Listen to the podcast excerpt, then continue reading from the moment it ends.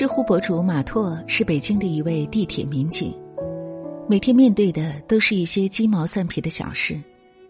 他把自己在地铁里遇到的故事都写在了知乎里，意外火了，收获了一百二十七万点赞。我从马拓写的二百一十三个真实故事中，看到某些复杂的人性和成年人世界的真相。不轻易评价他人是一种修养。地铁里，一个疲惫不堪的男生靠在扶杆上，旁边的女生没地方扶。两个人一言不合就吵了起来，盛怒之下，女生骂了男生一句：“素质真低。”男生恼羞成怒，动手就把女生给打了。男生因为一句话就把女生给打了，有人指责男生太小家子气，有人指责男生有暴力倾向，还有人指责男生人品有问题。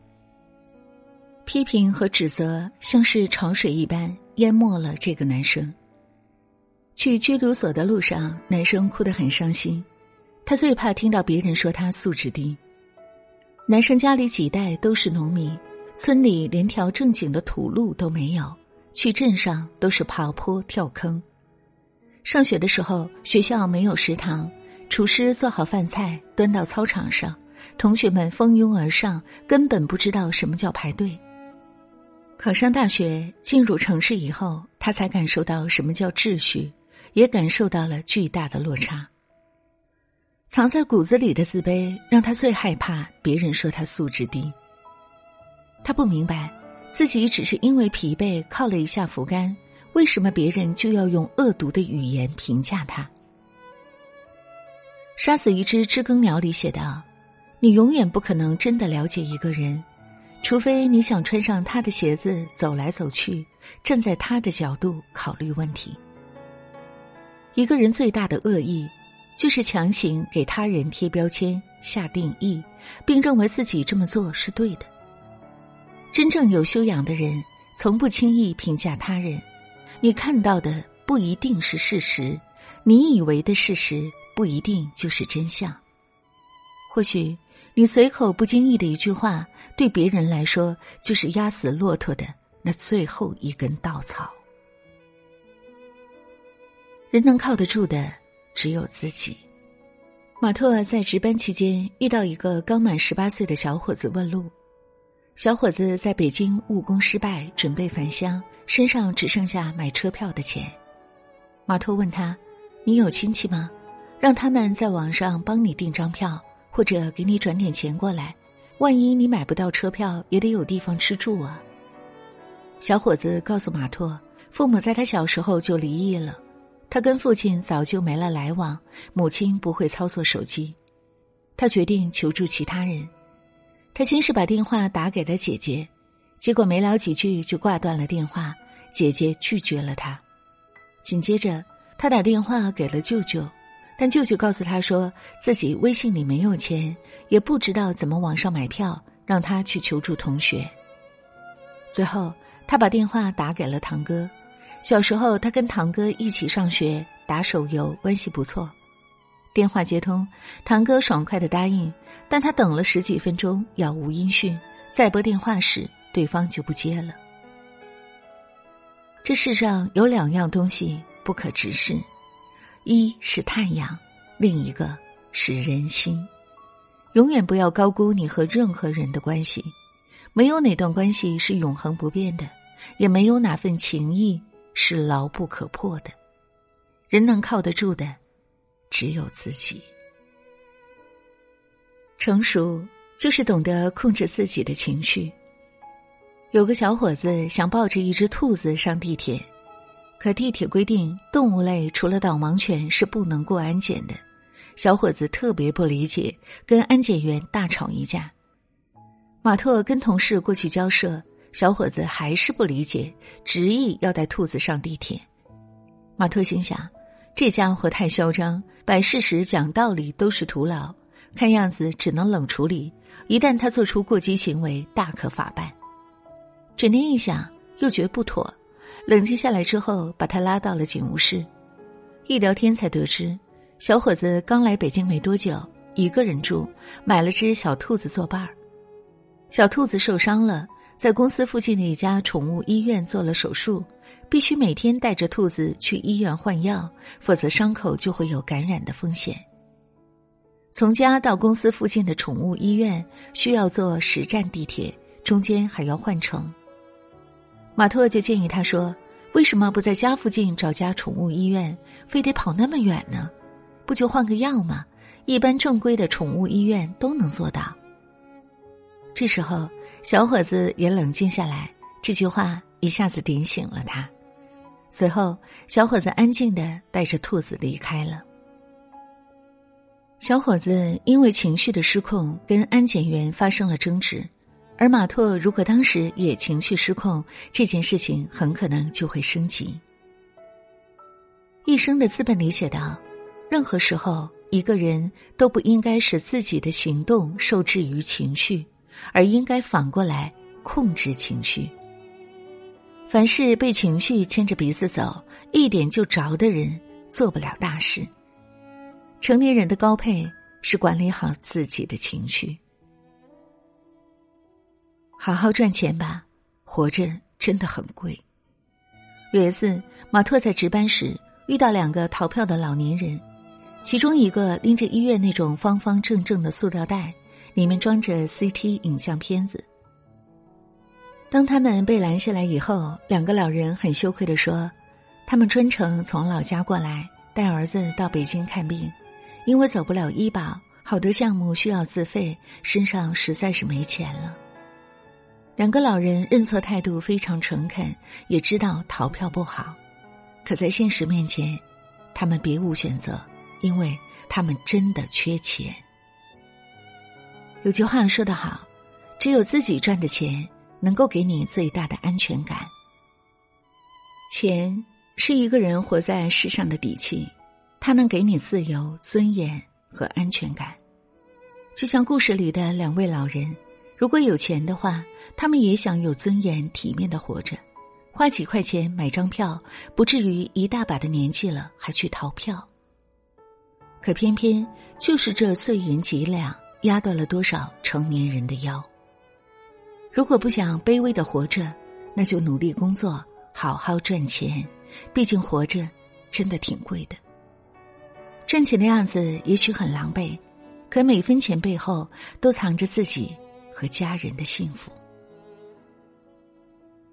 成年人的悲喜只能自度。河南的一位医生在老家一所不错的市级医院工作，主要给患者针灸。母亲脑袋里长了一个肿瘤，他带着母亲到北京寻医问诊，因为在北京遇到了一起事件，被带到了派出所。在派出所里，医生跟警察聊起母亲的病情，语气里充满了哀怨。起初，警察们以为是他母亲病情的缘故，后来发现并不是，因为他母亲的肿瘤是良性的。难道是因为钱的问题？发现也不是。他是正式医师，有医师资格证，在当地医院也颇有声望，有一定的经济基础。既不是因为母亲的病情。也不是因为钱的问题，那么他的哀怨是不是小题大做呢？为什么一个人崩溃的理由，在别人眼里永远是小题大做？因为没有人可以对另一个人的伤痛感同身受，人类的悲欢并不相通。永远也不要指望别人理解你的情绪、伤痛和悲欢。成年人的世界，悲喜只能自度。成功只有一种，按自己喜欢的方式过一生。一个年轻人养了三四条狗，天天跟狗作伴。有天他在地铁里跟人起了争执，闹到派出所。到了饭点儿，马特问他有没有朋友可以给他送点吃的。他说家里只有狗，平常也不跟人接触。马特说：“你为什么因为一点小事就跟人发生争执？”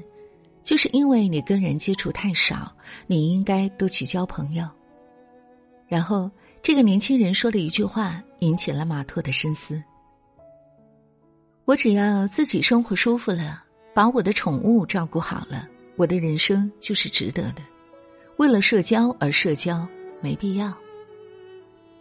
诚然，世上没有标配的人生，只有自己定制的生活，由你把握。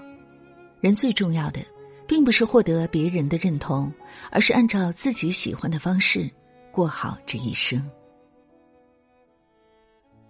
永远不要抱怨自己的工作。这个故事来自马拓本人。马拓刚参加工作时，因为没有当上自己梦寐以求的刑警，而是被分配到了地铁，心理落差很大，整个人一下子变得消极起来，不怎么说话，天天失眠，走路也变慢，身材也发福了。直到有一天，他正在值班室做表格，一个网络公司的高管来报案。见到马特垂头丧气的高管，就和他攀谈起来。高管说：“你在地铁轨道的下层办公，地铁开过天花板还会掉灰，环境这么差都能坚持下来，做的表格又那么清晰漂亮，每天还把警服洗得那么干净，你多厉害呀！”这么一说，马特才意识到，原来自己的工作并不是完全没有价值。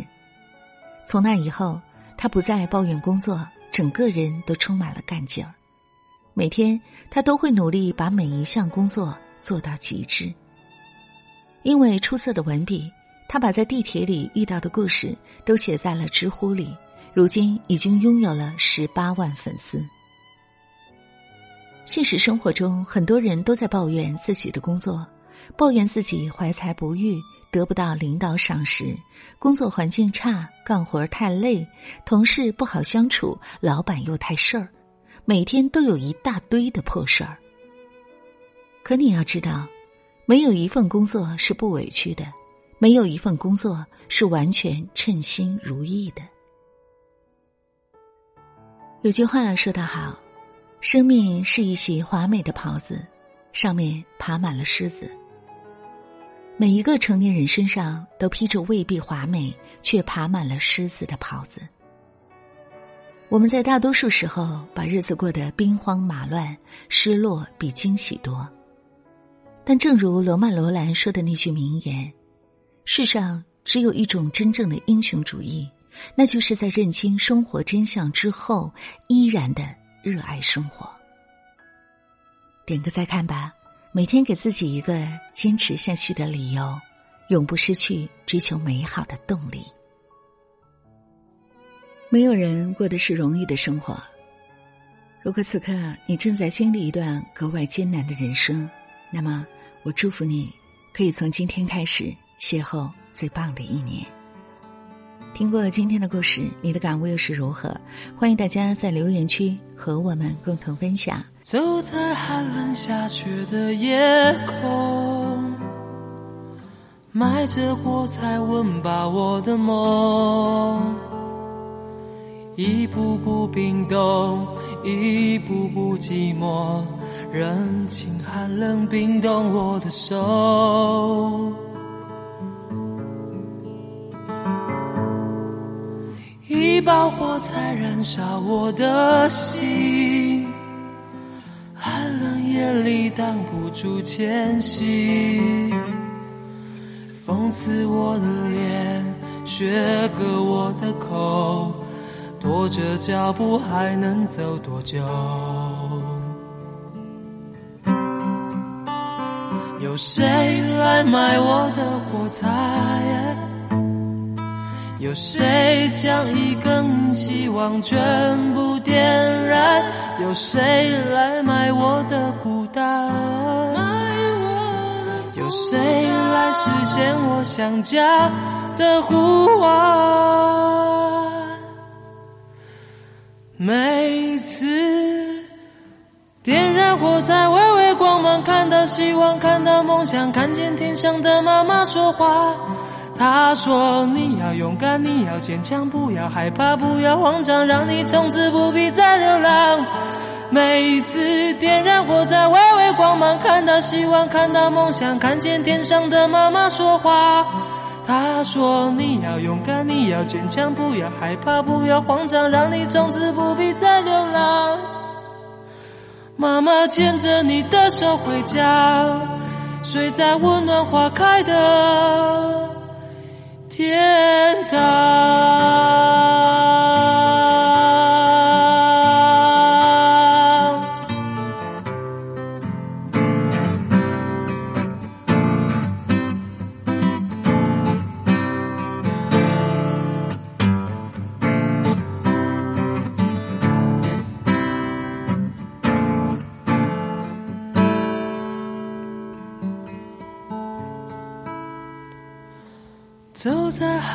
下雪的夜空，埋着火柴温饱我的梦，一步步冰冻，一步步寂寞，任情寒冷冰冻我的手。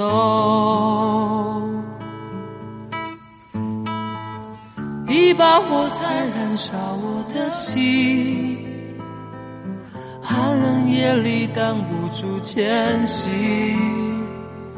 风刺我的脸，雪割我的口，拖着脚步还能走多久？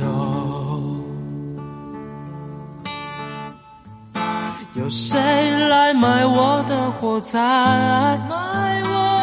有谁将一根根希望全部点燃？有谁来买我的孤单？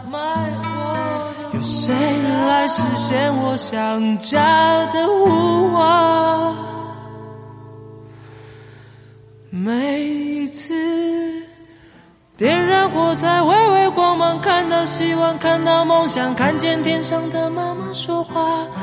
她说：“你要勇敢，你要坚强，不要害怕，不要慌张，让你从此不必再流浪。”每次点燃火柴，微微光芒，看到希望，看到梦想，看见天上的妈妈说话。她说：“你要勇敢，你要坚强，不要害怕，不要慌张，让你从此不必再流浪。”